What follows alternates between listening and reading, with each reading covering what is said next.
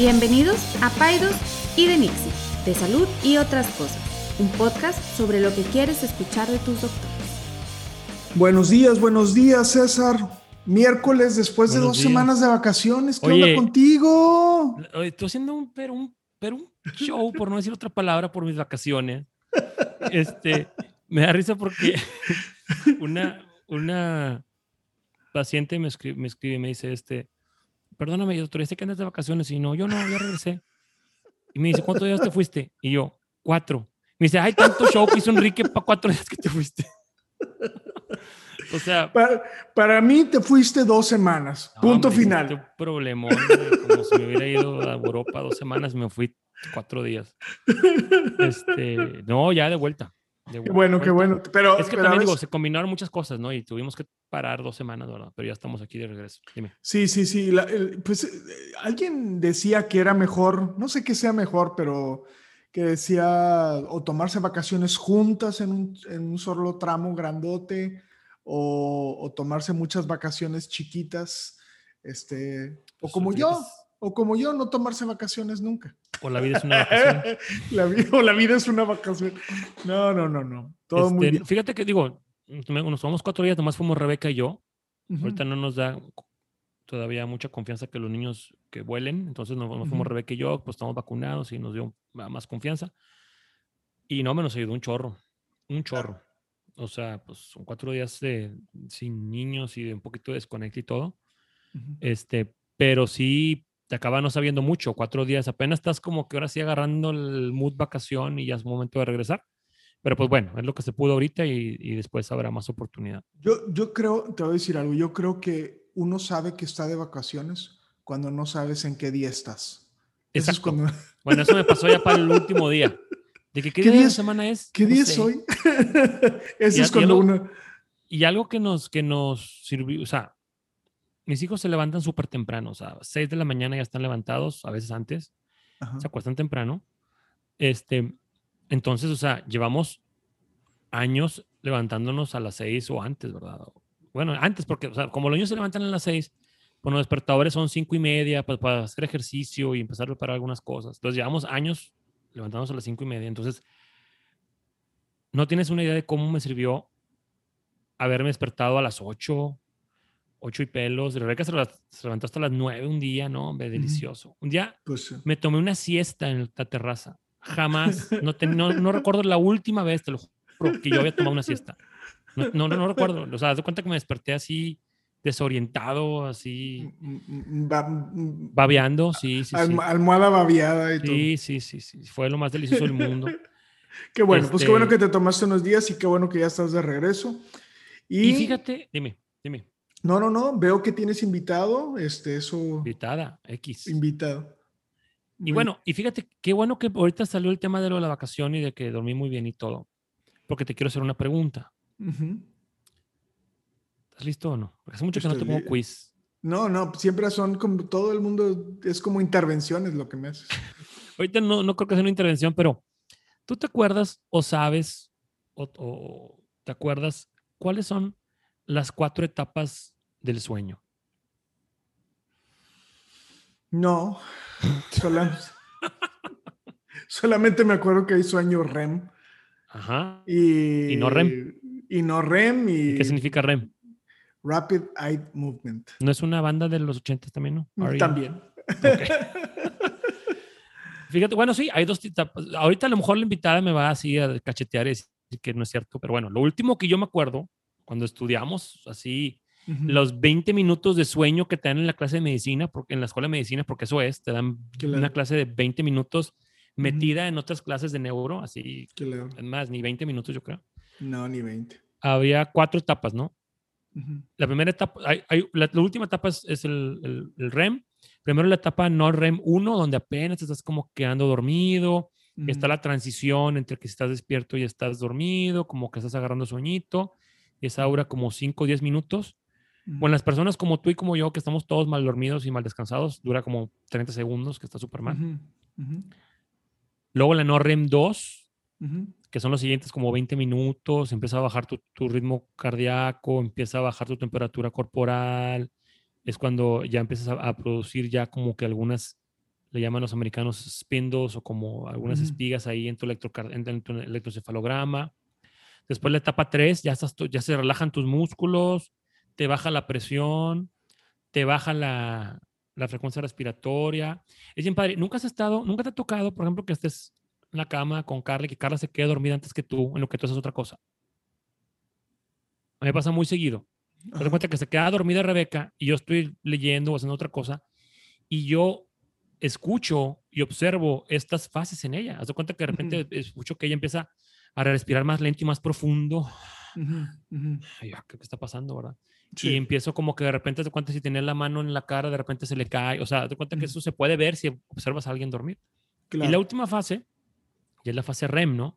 Cuando ya se, como que se despierta el cerebro, está, está más activo, es cuando empiezas a soñar, es cuando estás como que medio paralizado, que es cuando de repente si te despiertas en esa etapa que dicen que si se te, se te trepó el muerto y cosas así, este, es cuando sueñas y es cuando los ojos empiezan a tener este movimiento rápido, que es lo que distingue a este ciclo, a esta etapa del sueño. ¿no?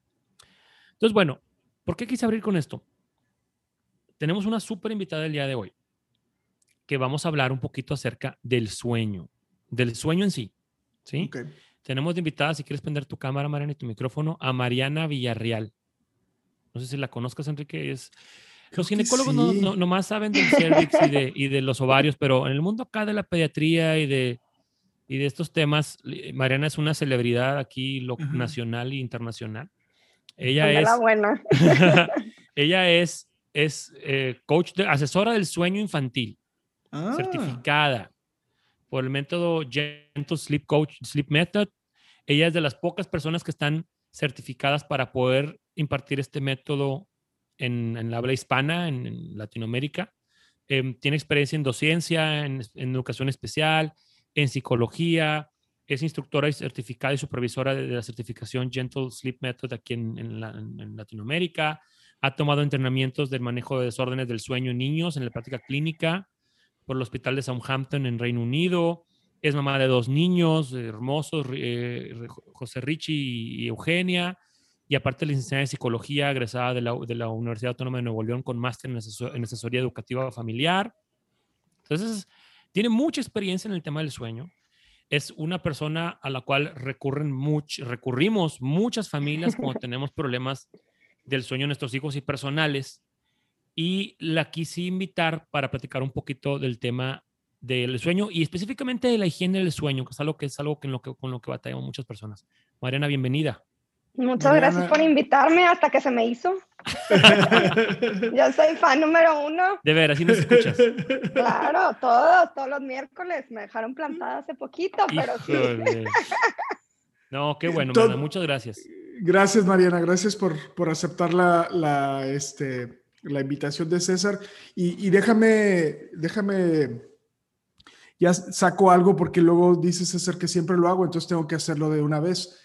Qué, guapa invitada. Ay, muchas gracias. Para lo mismo, Enrique, por favor. Es que, es que César, digo César, es que es mi, mi, mi, venia ginecológica. Tu venia boomer. Sí, y César se pone muy, dice, no debes de hacer eso porque te ves como un creep. Como... Siempre dice lo mismo. César es muy propio, César es muy propio. Yo le digo, pero ¿quién se va a ofender de que le digas a alguien que es guapo y bonito y eso? Es le hace el día a todo el mundo. Bueno, ya, lo ya lo sacaste ya. Gracias y bienvenida. Muchas gracias, Enrique. Este, ok, este, fíjate bien, te quiero, te quiero, te queremos preguntar, Mariana, primero que nada, ¿por qué es tan importante tener un sueño saludable? O sea, porque pues digo, Enrique y yo somos los reyes del no dormir y de dormir tres horas y dos horas y y, sabemos, y hemos hablado en el pasado un poquito, Enrique y yo, así muy someramente, muy por encimita de los beneficios de tener un buen descanso. Pero hablando del sueño en particular, que, o sea, ¿cómo nos afecta en nuestro diario acontecer el, no tener una buena hábito del sueño? Es que nos afecta en todo. Hay, hay una frase que a mí me encanta que dice, si el sueño no tiene eh, como un lado importante es el error más grande de la evolución. O sea, nada más piensa cuánto tiempo estamos durmiendo, o bueno, cuánto tiempo deberíamos de dormir. Entonces se ha visto en estas etapas del sueño que tú mencionabas, cómo cada una tiene su deber ser, o sea, en, en conjunto, pues eh, si nos vamos a cosas más, más eh, superficiales, pues está la resolución de problemas, la creatividad, pero luego te vas yendo más profundo y está la agilidad mental, la concentración, la regulación emocional, el rendimiento físico, el fortalecimiento del sistema inmunológico, eh, no sé, el anti, anti-envejecimiento, que es el beauty sleep, antiinflamatorio, en los niños, pues el crecimiento y el neurodesarrollo. Entonces te vas yendo y vas viendo cómo tiene muchos beneficios, pero peor las consecuencias por no dormir, porque si yo veo todos esos beneficios y, los quito, ¿qué pasa? Pues entonces tengo poco rendimiento, tengo enfermedades, tengo predisposición a trastornos psiquiátricos, em, eh, menor control de impulsos, agresividad, irritabilidad. Entonces, es mucho lo que nos afecta, la relación que tiene con tantas enfermedades, diabetes, obesidad, hipertensión, infartos, muchísimo.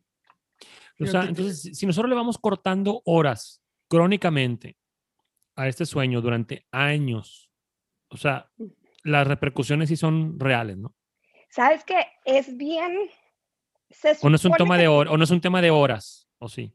No, lo que pasa es que el sueño es una ciencia nueva, hay poca investigación. Entonces, por ejemplo, si tú te... Eh, eh, se sabe que la falta crónica de sueño tiene mucho efecto con todas estas enfermedades, con eh, la predisposición a los trastornos psiquiátricos. Por ejemplo, todos los trastornos psiquiátricos o psicológicos tienen de común denominador algo relacionado con sueño. ¿Qué, fue primero el huevo o la gallina? No sabemos. No sabemos si el trastorno psicológico o psiquiátrico crea falta de sueño o la falta de sueño eh, lo, lo, aumenta. Pero, por ejemplo, está el récord Guinness del, del, del hombro del chavito que duró 11 días sin dormir y no hubo secuelas a corto plazo. Pues este, este niño pasó 11 días sin, sin dormir, empezó torpeza, delirios, empezó, eh, terminó con alucinaciones, etcétera. Durmió 14 horas, se paró a hacer pipí, lo, lo volvieron a, revisar y su cuerpo estaba perfectamente alineado.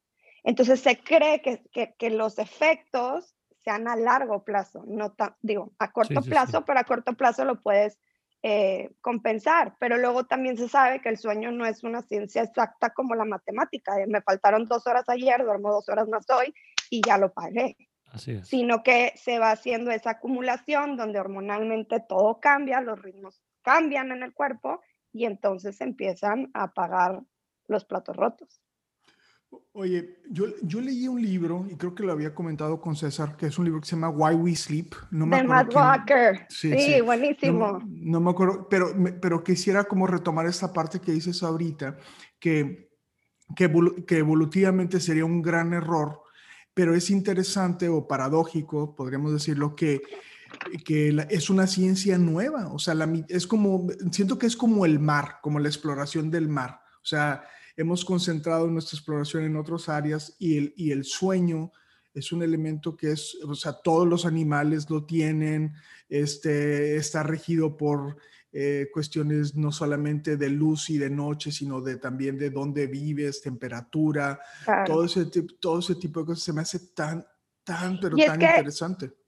Imagínate que ni siquiera se han puesto de acuerdo en la definición de qué es el sueño, porque todas las especies dormimos, pero no dormimos igual. Entonces, a la hora de querer ponerle un significado al sueño, ese significado no cumple para todas las especies. Entonces, ni siquiera se han podido poner de acuerdo en qué es el sueño.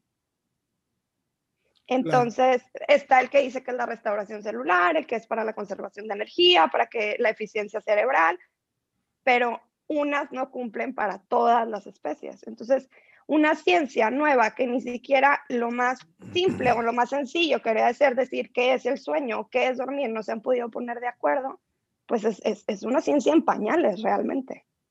Claro. Fíjate que... Dime.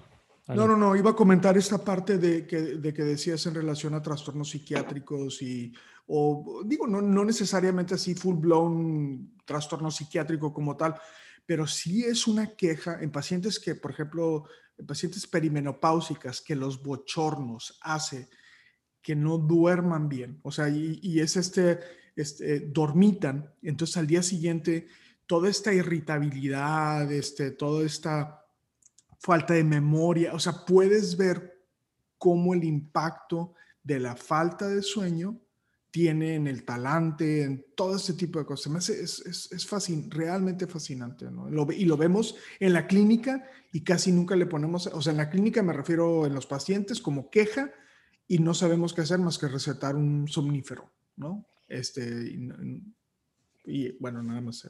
Y por ejemplo, aquí es con la menopausia, pero digo, yo no trabajo con adultos, pero a mí me toca ver muchas mamás y, y algunas incluso con, con depresión postparto. Y entonces no logran salir de esa depresión postparto porque como tienen un recién nacido no duermen.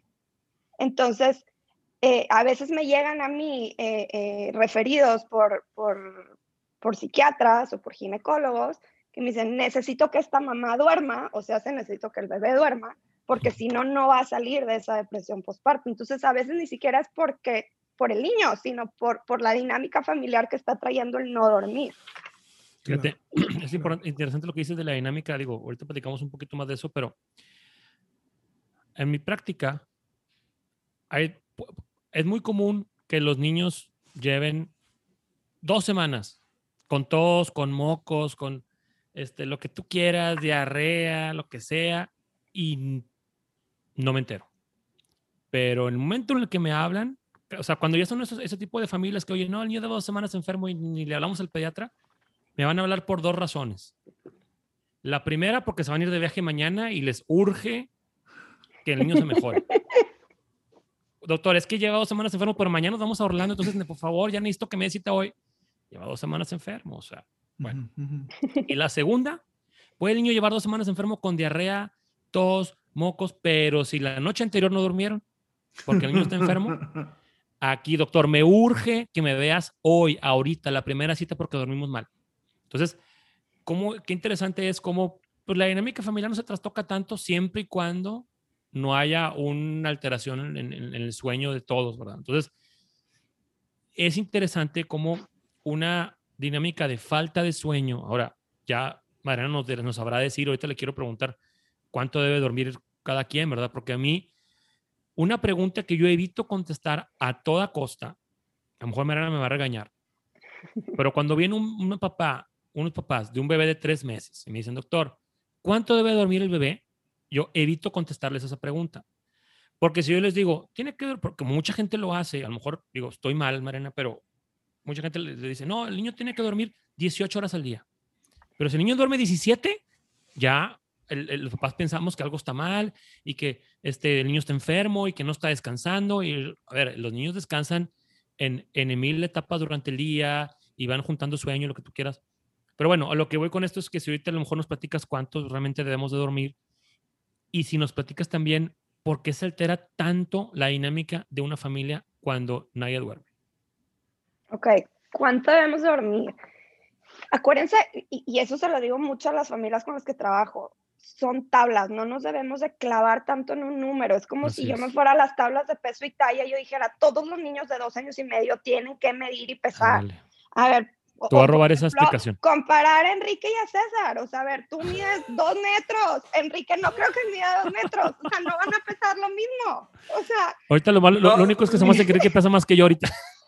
No, no, hay, no hay punto de comparación. O sea, es el, la bella y la bestia. O sea, no, no, no, no hay nada. Entonces les digo, no, no se claven. Por ejemplo, los primeros tres meses ni siquiera se dan recomendaciones oficiales. O sea, creo que dicen de los 14 a los 17 horas. Es un mundo. Y luego a veces creen que no duermen, pero es porque los tienes en brazos y según tú no está dormido. O duermen en el comiendo. pecho.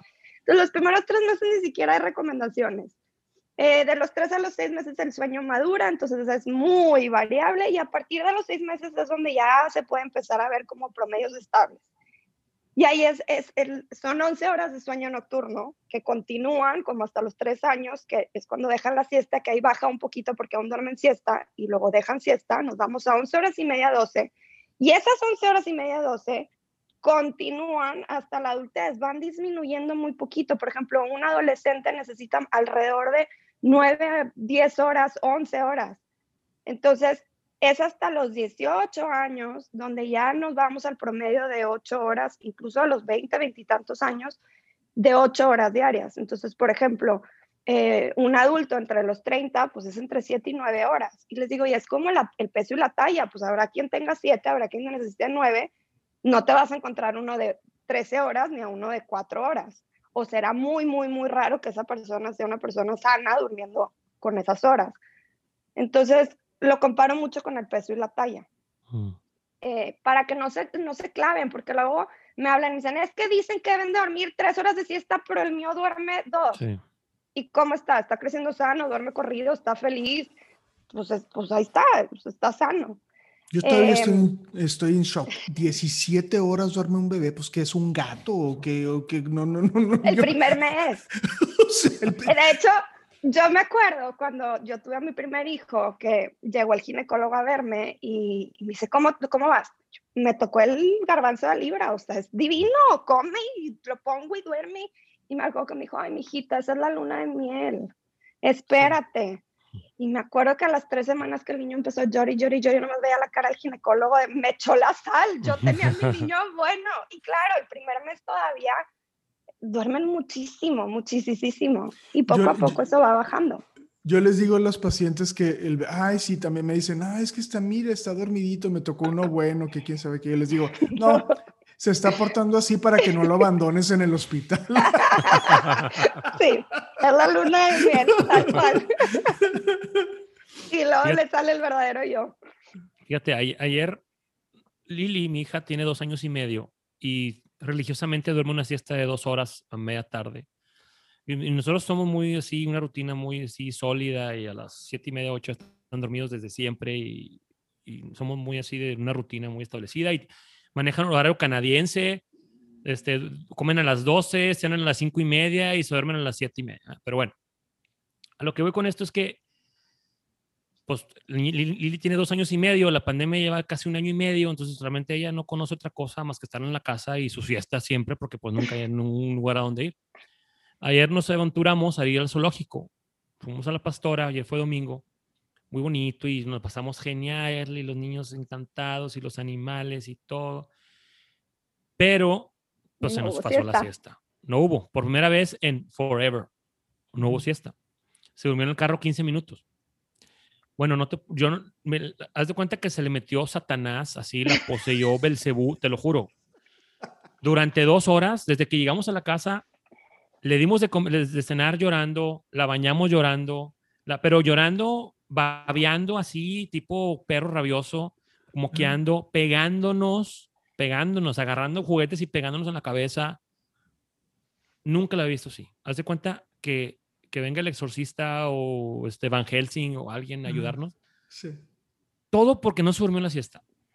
Entonces yo dije, wow, o sea, qué impacto tan, tan, tan, tan. Digo, digo, soy pediatra, yo sé que los niños no duermen siesta y se ponen necios y se ponen. Y luego, contrario a lo que tú y yo pensaríamos, Enrique, porque el, rookie mistake me dicen los papás, porque los papás, especialmente los papás, o sea, los hombres, son bien listos.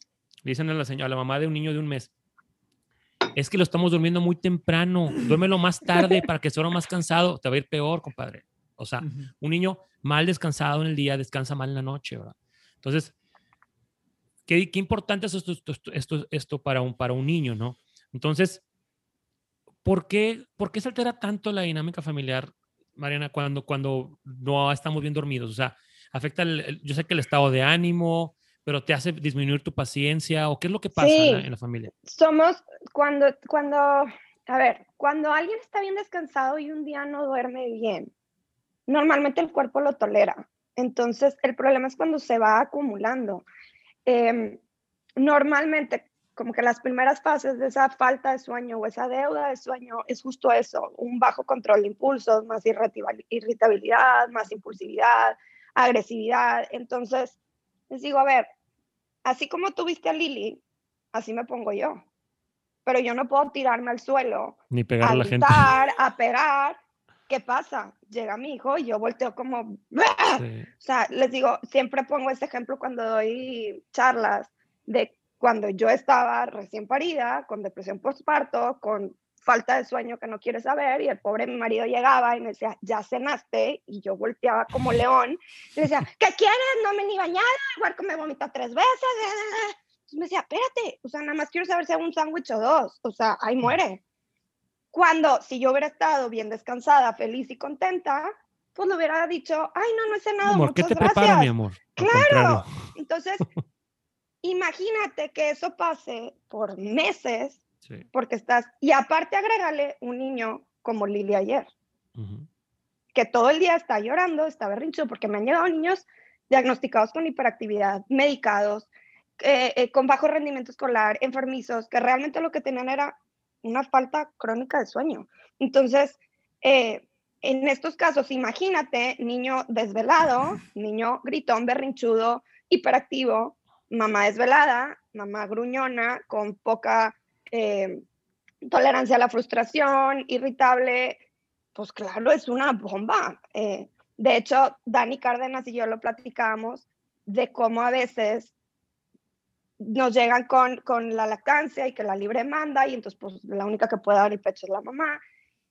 Y cuando les damos permiso, ¿sabes qué? Sácate leche y que una toma la de papá para que tú puedas dormir seis horas. La lactancia incluso hasta se salva, porque mamá está descansada, todo va cayendo como efecto dominó, porque somos un sistema. Con una pieza que esté mal, todo va cayendo así como dominó. Entonces, la dinámica familiar sí se ve muy afectada. Muy afectada. Fíjate, eh, yo creo que, a lo mejor, Mariana, esto estaría padre medir esta estadística, Mariana, pero, o sea, yo he tenido muchas parejas que las veo mal, que me dicen, doctor, tenemos problemas ya, o sea, esto no va a funcionar. O el niño duerme o aquí se acaba el matrimonio así. O sea, no tienes idea de cuántos matrimonios salvan las asesoras de sueño. Yo fui una de esas. digo, si a mí me dices cuáles fueron los peores seis meses de tu vida, los seis meses cuando nació mi hijo por la falta de sueño. O sea, como matrimonio, como mujer, como todo. Horrible. De hecho, es tortura. Se usa como tortura. Sí, los, los de la CIA y los de los judiciales también acá. Este, sí, te, mantienen despierto, ¿no? Yo, eh, prisioneros en Guantánamo, en Irak, les ponían así bocinas para que no se durmieran y para que... Ustedes ya aguantarían todo, ¿verdad? Pero una que sí duerme Depende de que pongan en la bocina. trabaja de 8 a 5, pues entonces sí nos pega. Sí, sí, sí. Oye, y Enrique, adelante. No, no, no, no, fíjate que yo creo que yo creo que uno de los mensajes más importantes, o sea, digo, vamos a seguir hablando, pero es es generar esta conciencia de la importancia del sueño. Yo, yo creo que ese es el mensaje que, que fíjate que yo lo he comentado en algunas ocasiones eh, sobre, sobre lo, no solamente los riesgos que representan para el paciente el que sus médicos no hayan dormido bien. O sea, y eso, o sea, siempre estamos preocupados como por otras cosas, que si, que si ya está viejo, que si no ve bien, que si, o sea, o que no sé, por ejemplo, problemas de alcoholismo, de drogas en los doctores, pero es, o sea, esos problemas son ni siquiera remotamente cercanos a la prevalencia de la falta de sueño crónica que tienen todos los médicos, eh, tanto en formación. Yo podría argumentar que ese es el elemento clave por el cual tenemos, o sea, eh, perdemos nuestra capacidad de empatía, de, los errores que pueden ocurrir, o sea, y no hay conciencia de eso, no hay conciencia de eso ni en los pacientes, o sea, eh, eh, de, de, de, eh, de como, no, no de exigir, pero como por lo menos estar consciente que tu doctor podría estar desvelado y eso no es bueno para, para, para ti. Y la otra es que, que, vuelve al médico menos profesional, menos, menos, este, menos empático. O sea, es muy difícil estar de buenas cuando dormiste dos horas una noche anterior, ¿no? Por más que te esfuerces, es muy difícil. Entonces, creo que, que este podcast es muy bueno en ese sentido porque lo pone en primer plano, ¿no? Es, esto es sumamente importante para todos. Tenemos que estar descansados, de otra forma eh, van a haber resultados malos, ¿no? Y, es lo que estás diciendo tú ahorita, me, me encanta, ¿no? Me, me, encanta escucharlo. Oye, Marina, ¿y qué tan importante es lo hemos platicado en el podcast, pero vaya, Enrique y yo a veces platicamos sin ser expertos en lo que platicamos. La, mayoría de las veces. ¿Qué tan importante es tener un ritual? Mariana? Es muy importante. Y no nada más para los niños, también para nosotros. Siempre les pongo el ejemplo cuando llegan y me dicen, es que quiero que el niño se duerma en donde sea. Digo, ¿y tú cómo te duermes? ah, no, yo tengo cortinas blackout, yo tengo mi almohada de pluma, mi colcha de peso y pongo mi aromatizante Sí. Ah, y quiero que el niño se duerma en casa de los abuelos, sí, para, hacer, para seguir la carne. La cena, claro. Entonces, todos tenemos rituales en cuanto a cómo nos dormimos y eh, rutinas, que es lo que hacemos antes. Por ejemplo, se, se recomienda aparte que esa rutina vaya acompañada de regularidad para que entonces el ritmo circadiano se pueda mantener de lunes a domingo. En adultos se recomienda que no varíe por más de una hora en niños por más de media hora. Entonces yo siempre me debería dormir entre 9 y 10 y despertarme entre 6 y 7. El problema es que luego el fin de semana te duermes a las 2 de la mañana y esa, esa irregularidad pues crea desincronizaciones del ritmo circadiano. Entonces, eh, esa rutina, la idea es que tenga la misma secuencia de eventos para que el mismo cuerpo se vaya preparando y que sea una rutina donde el ambiente favorezca bajar las revoluciones, ya tener la luz baja, eh, ya no tener eh, ruidos y que sea la misma secuencia. Por ejemplo, no sé, eh, bañarse, ponerse pijamas, acostarse, leer un libro y luego ya te duermes. Y si siempre mantienes la misma rutina, pues el mismo cuerpo va anticipándose a esos cambios. Y si ambientalmente y, los favorecemos en luz, en temperatura, en ruido, pues ayuda todavía más a poder conciliar el sueño. ¿La tele como parte de esa rutina es buen elemento o no? Se recomiendan dos horas antes no tener luces, pantallas. Eh. De hecho, la tele es el sleep crutch número uno en, en, en Estados Unidos. ¿Sleep crutch, defínmelo? La muletilla para dormir, o sea, como el hábito negativo. La manera en la cual... Ajá. Em, ahora, eso ha cambiado un poquito, porque antes sí te decían que no pantallas, no celulares, no nada. ¿Por qué? Porque metían luz azul y que esa luz azul eh, inhibía o retrasaba la producción de melatonina. De cuenta que nuestro ojo está eh, pensando que es de día, le estás dando la misma señal que si estuvieras afuera con el solazo. Pero se supone que ahorita ya las pantallas tienen otra tecnología, que ya no emiten tanta luz azul, entonces en algunos casos se dice que si la tele está a más de 2, 3 metros de tu ojo, eh, y obviamente cuidar el contenido de lo que estás viendo, podría no afectar tanto, pero igual, son suposiciones. A lo mejor para adultos, ¿no? Porque para niños... Para adultos, no, no, no, para niños ni siquiera pantallas, ya no estoy hablando de qué grado de luz azul tiene. Sí. Este, pero por lo menos dos horas antes. Por ejemplo, el café se recomienda que sea más tardar las 5 de la tarde, porque dura siete horas. Nos bloquean los receptores de la adenosina, que es la, la hormona de la presión del sueño. Entonces, pues que sean siete horas antes de la hora habitual de irte a dormir. Y si queremos que te duermas pues a más tardar a las 12, pues 5 de la tarde. Oye, y si esa rutina, por ejemplo, sacaste el ejemplo a las 2 de la mañana, mira, aquí en Monterrey la vida es, bueno, en muchos lados, ¿verdad? Pero la vida es una de lunes a jueves y la vida es otra de viernes a domingo, de jueves a domingo. O sea, es otra dinámica. Entonces eso no abona a una buena, a una buena rutina del sueño, a una buena higiene del sueño. Y si yo me desvelo o cambio mi, mi, mi horario y como quiera permanezco mi ritual, como quiera ayuda en algo, ¿no? O sea, si, aunque me voy a dormir a las 2 de la mañana, si hago el mismo ritual, ¿me ayuda en algo o, X? Sí y no, porque ese ritual no está acompañado. Lo que pasa es que, ajá, lo que pasa es que tenemos un reloj interno y existe un reloj externo. El reloj interno es ese ritmo circadiano, esos cambios hormonales que a mí me dicen ya es de día, ya es de noche. Mi melatonina no se deja de segregar porque voy a una cena. Mi melatonina ve oscuridad y dice es hora de dormirse y el pico de la, eh, donde empieza es a las 9 de la noche. Entonces, cuando mi ritmo, mi reloj interno no se sincroniza con el reloj externo, que es el ambiente, temperatura, luz, ruido, lo social, la estimulación, los medicamentos, la actividad física, no embona. Y entonces empieza a haber una desincronización del ritmo circadiano.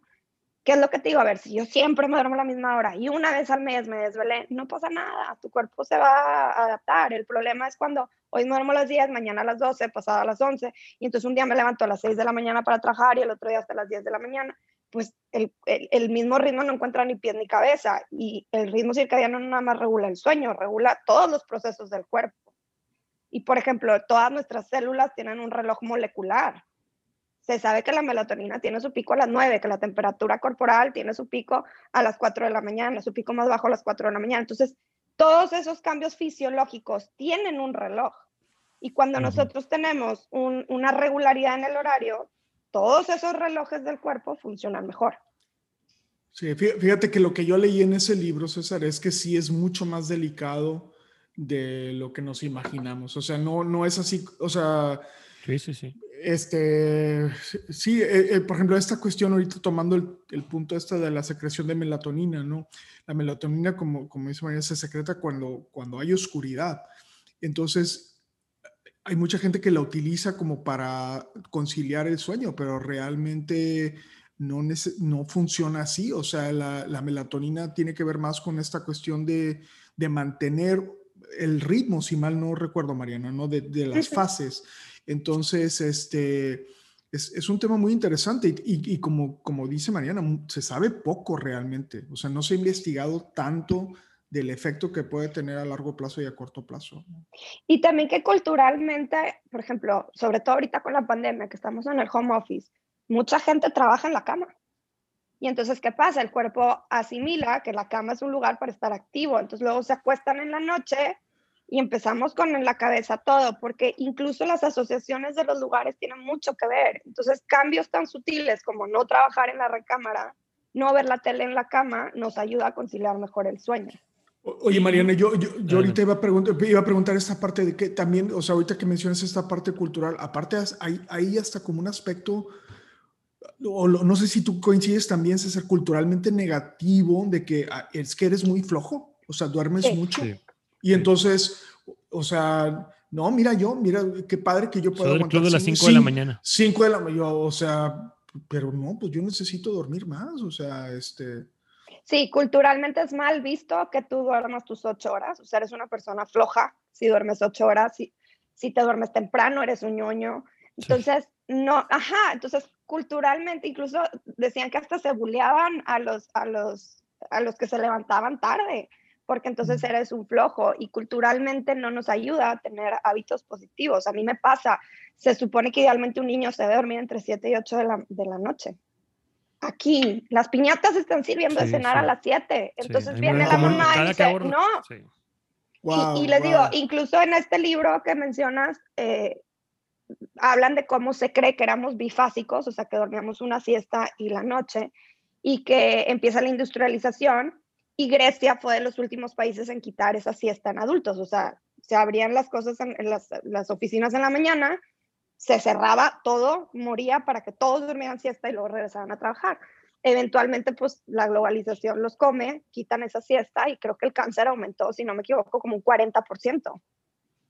Entonces, eh, en Estados Unidos ya contrato laboral donde implique un turno laboral nocturno o cambios de turnos, se tiene que agregar una cláusula de que es cancerígeno. Wow. Entonces, ajá, afecta mucho y culturalmente no se le está dando la atención. La OMS lo hace como dos años lo catalogó como una epidemia. Los trastornos de sueño son una epidemia de salud pública por la falta de sueño los adolescentes que deben de dormir más o menos 10 horas están durmiendo. El, el, 90% duerme menos y el 20% duerme menos de 5 horas, los adolescentes. Sí.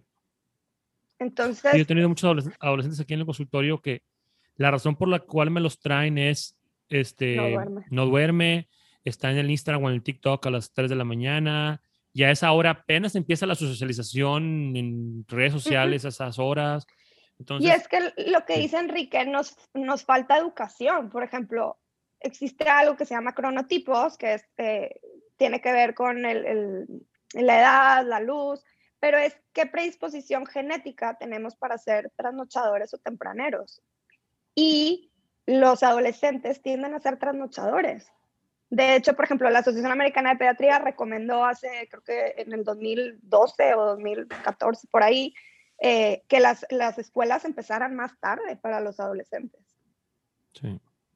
Justo por eso, entonces, eh, cuando vemos como la, la, intervención clínica las faltas de sueño, siempre el primer enfoque o el primer approach es comportamental, que estamos hablando de higiene del sueño.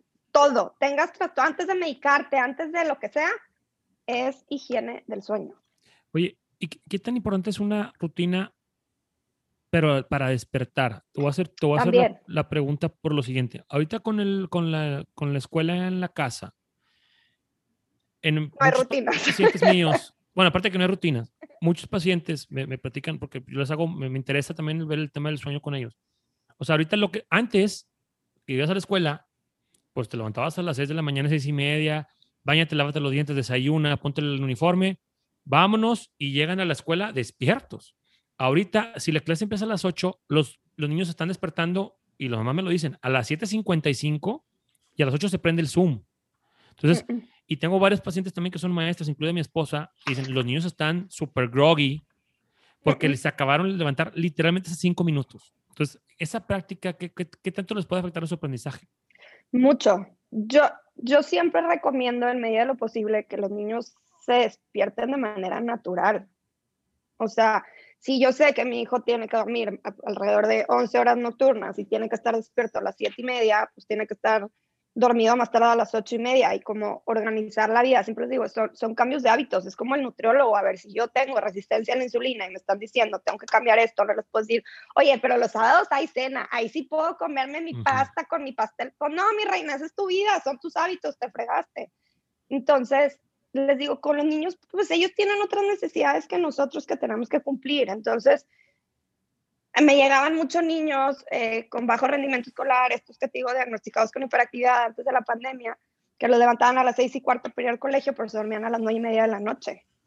Entonces, eh, es muy importante organizar el horario en base a la hora en la que se despiertan, idealmente que se despierten de manera natural, y tener una rutina en la mañana. Sobre todo, la principal recomendación es que entre luz. O sea, tú te despiertas y luego luego intentar abrir cortinas, prender luces para que el mismo cuerpo, lo que les decía ese reloj interno y externo, se sincronice y diga, ah, sí estoy bien, sí es hora de empezar el día. Por ejemplo, en los países eh, muy al norte, donde a veces en, invierno tienen tres, cuatro horas de luz, se tiene fototerapia en la primera media hora, una hora del día, justo para poder sincronizar esos ritmos de ya es de día. Y en nuestros niños, pues psicológicamente, emocionalmente, ayuda mucho que tengan las rutinas que marquen. Ellos no tienen reloj, ellos no dicen, ah, ya son las ocho, me tengo que ir a consulta. Entonces, esas rutinas los ayudan a marcar esos tiempos del día. Exactamente. Oye, dime, Enrique, dime. No, no, no, no, no, es muy interesante. Sabes que estaba recordando, eh, César y yo, uno de los episodios que hicimos, lo hicimos con mi hijo y, no me acuerdo del tema en particular, pero Luis estaba hablando, mi, hijo estaba hablando de que el peor tiempo que pasó en su adolescencia era cuando se tenía que levantar muy temprano. ¿Te acuerdas de eso, César? Que, eso fue, creo que al jugar golf. No, no, no, no, jugar gol. No, no, no, pero que se, que, se, que, se tenía que levantar muy temprano porque tenía que ir a carrera, no me acuerdo qué cosa. Pero sí, o sea, este, la importancia de esto de, de los, de los, porque también inclusive hasta eh, personas que no duermen bien aumentan de peso, ¿no? Entonces, y, y, a lo mejor podrías pensarlo como al revés, no, me tengo que levantar a las 5 de la mañana para hacer ejercicio pero igual y no está contribuyendo porque te estás levantando muy temprano, ¿no? Y, y, no estás durmiendo o descansando lo suficiente. En nuestra, en nuestra, ¿Sí habrá alguna diferencia, Mariana? Porque digo, ya lo tocamos el tema tantitito, pero, o sea, en nuestras culturas latinas somos de, de acostarse tarde y de la cuestión social tarde. Y en otras culturas más, a lo mejor europeas o sajonas o de otro tipo, la cuestión social es mucho más temprano y es como que lo normal es dormir temprano. O sea, ¿tú crees que esa diferencia cultural incluso pudiera tener alguna, alguna diferencia en, pues, en cómo nos comportamos, en, en incluso nuestra productividad? O sea, ¿habrá también algo más allá de... Yo creo que sí. sí. Yo creo que sí. O sea, pues no por nada, por ejemplo, aquí en México, que, que tendemos a ser muy desvelados pues hay mucha más obesidad, diabetes, hipertensión, nuestros estilos de vida, porque a ver, los, los tres pilares de la salud es sueño, alimentación y ejercicio. Entonces, no es nada más a qué hora se duermen los americanos o a qué hora se duermen los europeos, o sea, es todo el estilo de vida. Y yo sí creo que esa falta de sueño y esa falta de, de hábitos estén influyendo en nuestra salud. Yo batallo muchísimo más para trabajar con una familia latina que con un americano. O sea, yo al americano le digo, vas a dormir a tu hijo a las 6:45 de la tarde, y me dicen, claro que sí. El mexicano me dice, ¿me devuelves mi dinero? o sea, no, bye. O sea, no, hay manera. Entonces, creo que ya empieza a haber como ese cambio hacia verle la importancia, a lo mejor como hace 20 años, hacia hacer ejercicio y la alimentación, pero, pero creo que todavía nos falta para hacer ese cambio completo de... Pero fíjate que hasta, nuestras agendas están mal hechas, porque por ejemplo yo me acuerdo cuando estaban los niños más chiquitos y decía, Carla, híjole, no los duermas tan temprano para yo alcanzar a verlos, ¿no? O sea, yo llegaba a la casa, si bien me iba a las 8 de la, de la noche, entonces, pero pues eso es algo que, que así está, o sea, a lo mejor este horario que dices tú, César, como más canadiense o americano, donde tú cenas un poco más temprano, ¿no? Tipo 6 de pues la tarde. Es que, a ver, no, no, es que sea el horario canadiense o el americano, es el horario del día. O sea, los niños, si oscurece, se deben de dormir. Sí, sí, sí. Más, sí, desde antes que oscurezca. Sí, pero, pero me refiero a que nuestra agenda no está así, César. O sea, es nuestra agenda a las 5 de la tarde. ¿quién, quién, ¿Qué doctor termina a las 5 de la tarde? O sea, o qué la gran mayoría de la gente está jalando para esas horas. Ahí me tuercen los ojos cuando le digo, bueno, pues en vez de verlo en la noche, lo ves en la mañana. Sí, exacto. Si tú, por ejemplo, los hijos de César, estoy casi segura que ven más a César en la mañana que en la noche. Sí, sí, sí. Porque se levantan a las 6 de la mañana. Entonces, ahí medio me tuercen los ojos y no les gusta mi recomendación, pero creo que cuando sabemos la importancia del sueño es cuando le damos la importancia a esos hábitos. Claro. Y aparte también es importante conocer el tema y por eso también quise invitar a Mariana, porque también, este, muchas veces, por ejemplo, le, digo a los, pacientes, este, es que, oye, el hecho de que un niño de dos años, tres años se despierta a las seis, y media de la mañana es legal. O sea, es perfectamente legal. No es que yo quiero que se despierte a las nueve junto conmigo. Pues entonces estamos moldeando el ciclo del niño para que se acople justo con el tuyo. Y te voy a decir algo también, es hablando de niños otra vez, no sabes qué padre es que yo sé que sí, que friega levantarte a las 6 de la mañana con los hijos, ok, pero no sabes qué padre es que de 8 de la noche a 10 y media, 11, no hay niños en la casa. Eres un adulto. Sí. Eres un adulto, este, vemos una película o, o pedimos de cenar. Cenas en silencio y tranquilo. Nadie te dice quiero ir al baño mientras estás comiendo. Porque el hecho de que le ves a vaya a dormir a la misma hora que tú y se despierta a la misma hora que tú, nunca hay un kid free Aparte, tú necesitas menos horas que un niño.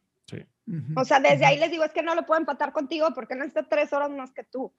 Y sí les digo, a ver, también tenemos el factor del cambio de horario que nos ayuda un poco culturalmente. ¿Por qué? Porque en verano anochece hasta las 9 de la noche. Entonces digo, bueno, no está descabellado que yo en verano logre que tu hijo se duerma a las 8 y media de la noche, 9, y se levante a las 7, 8 de la mañana.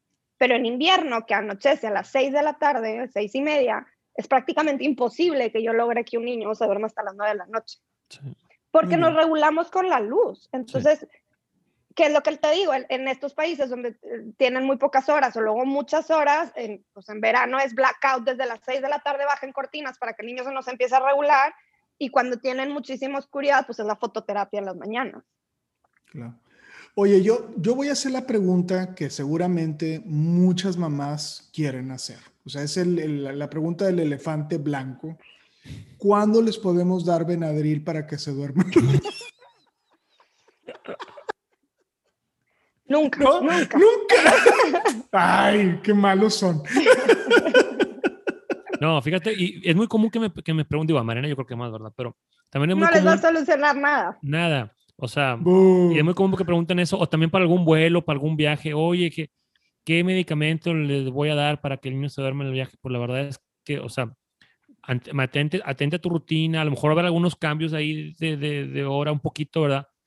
Pero vaya, o sea, si fuera nomás de medicar a los niños, pues imagínate, pues ya no hubiera nadie, ningún papá desvelado.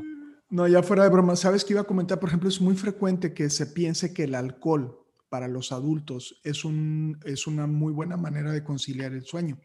Y, digo, Mariana me corregirá si estoy equivocado, pero es un fragmentador de las fases del sueño. Entonces, las personas que se duermen o no, se, se duermen alcoholizadas. Ibas a decir nos dormimos. Ibas a decir nos dormimos. van, a, van, a, tener, van, a tener un, van a tener un sueño menos reparador o sus, o sus fases. Porque no hemos hablado de eso, que es la parte como más interesante de la fisiología del sueño, que tiene estas fases no solamente, o sea, no, no es no es el sueño REM el importante, es todas las fases son importantes. Este, porque, si, porque en una se como que se resuelve la parte de la memoria y en otra se reporta la parte de la creatividad y hay todo ese tipo de cosas, ¿no? Que es, o sea, no es nada más sueño REM, hay muchas otras cosas. De hecho, cambia el sueño durante la noche y, según la edad. Por ejemplo, un niño tiene mucho más REM que no REM. Un viejito tiene mucho más no REM que REM. Se cree que igual no está 100% comprobado, es que en el REM es, es, mucho más la reestructuración a nivel cerebral y en los no REM a nivel cuello para abajo, por así decirlo. Entonces, pues claro, un viejito ya tiene su cerebro bien hecho, necesita más ayuda con el cuerpo y un niño es al revés, su cuerpo funciona divino, necesita más a nivel cerebral. Y eh, al principio de la noche tenemos más no REM, al final tenemos más REM, entonces si tú recortas tu noche, pues te estás saltando una parte, o sea, no, no tienes todo igual, ah, bueno, le quité parejo, no, estás quitando REM o estás quitando no REM y entonces eso repercute. Oye, Mariana, ya estamos sobre tiempo, entonces digo, me encanta la plática que estamos teniendo, pero quisiera que nos dieras a lo mejor un par de puntos para llevarnos a casa, tanto adultos como niños, o sea, de la importancia, a lo mejor de la importancia de la higiene del sueño y de cómo podemos también distinguir si hay algún tema del sueño que tenemos que atender. De niños es bien fácil, bueno, es bien fácil, pero pues es muy fácil saberlo, ¿verdad? El niño no se duerme, se despierta en mil veces en la noche. Bueno, pues ocupas ayuda, ¿verdad? O sea, siempre cuando sea de cierta edad para arriba. O, pero en los adultos, a lo mejor también, para las personas que nos escuchan, ¿cómo podemos detectar que tenemos una bronca del sueño? Ok. En adultos yo creo que lo primero que hay que medir es la calidad de vida, o sea, cómo te sientes. Siento que ya en adultos es muy fácil decir, siempre estoy cansado, duermo ocho horas y no rindo, podría dormir siesta todos los días o tengo problemas de diabetes, hipertensión, o sea, las, las típicas enfermedades que están relacionadas con la falta del sueño o mi sueño es fragmentado, ¿cómo te sentiste en la mañana? ¿Dormí a la fregada o dormí súper bien? cuando tú sientes que algo no está bien, más vale revisarlo.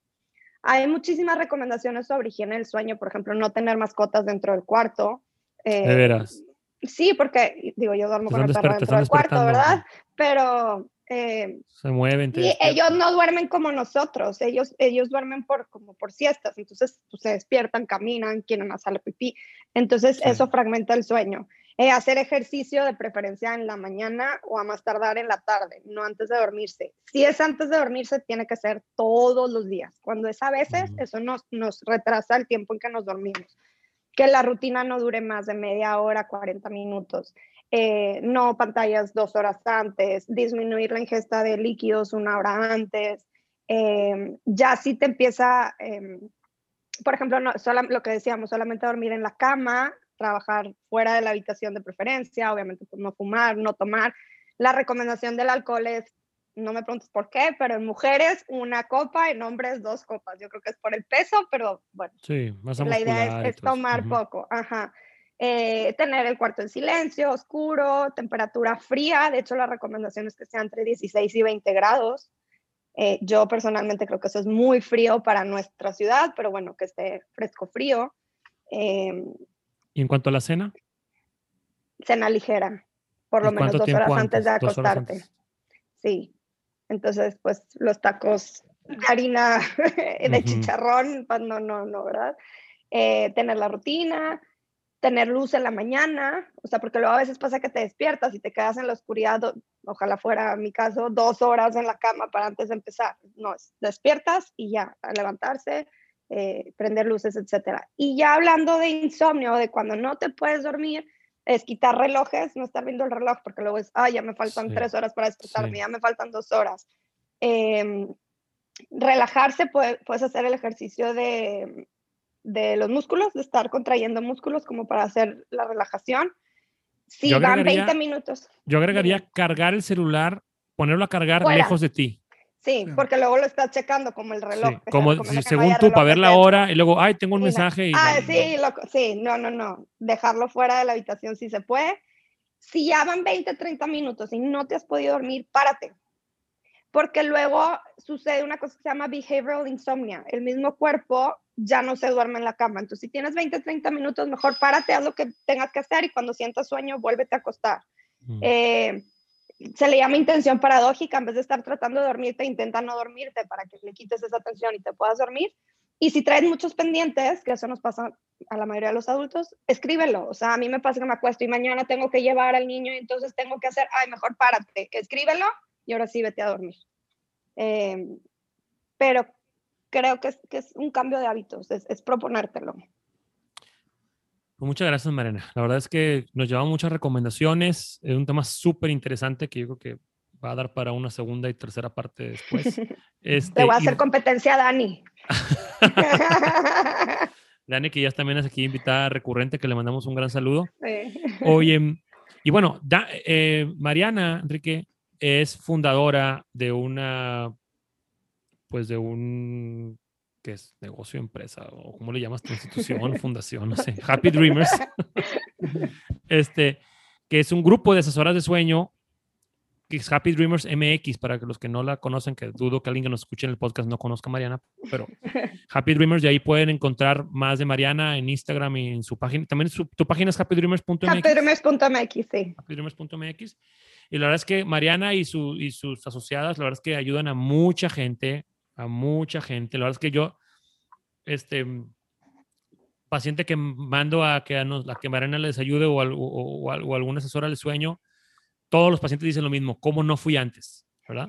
Ahora, no se, no se trata que todo mundo tenemos que ver a, a, Mariana, no, se trata de que todo mundo tenemos que conocer la importancia del sueño, la importancia de una buena higiene del sueño para adultos y para bebés, cuáles son los do's y cuáles son los don'ts, leer un poquito, yo sé, ahora, es informarse. E informarse. Ahora, como bien Mariana dice, leer del sueño tampoco está tan fácil porque hay, es una de las disciplinas en las cuales hay muchas veces contradicción. Todo mundo le venera un método y todo el mundo venera otro y una recomendación. Entonces, pues bueno, leer un poquito de manera general, las, recomendaciones muy generales como las que nos dijo Mariana, no casarse con, con, con cierto, entre comillas, método, ¿verdad? Pero saber que es importante y, la, gran, la, la, gran mayoría de las personas y las familias les da bien, pero cuando vamos a alguna asesoría o algo, pues bueno, hay gente que nos puede ayudar. Enrique. Claro. No, no, no, no, no. Gracias, Marina. Realmente creo que es un tema fascinante, es un tema poco explorado, poco puesto en la, en la mesa, así como algo que realmente tiene un impacto más allá que el estoy cansado, ¿no? O sea, es, es, es, de memoria, es de estado de ánimo. Incluso de, prevención. Sí, sí, de prevención.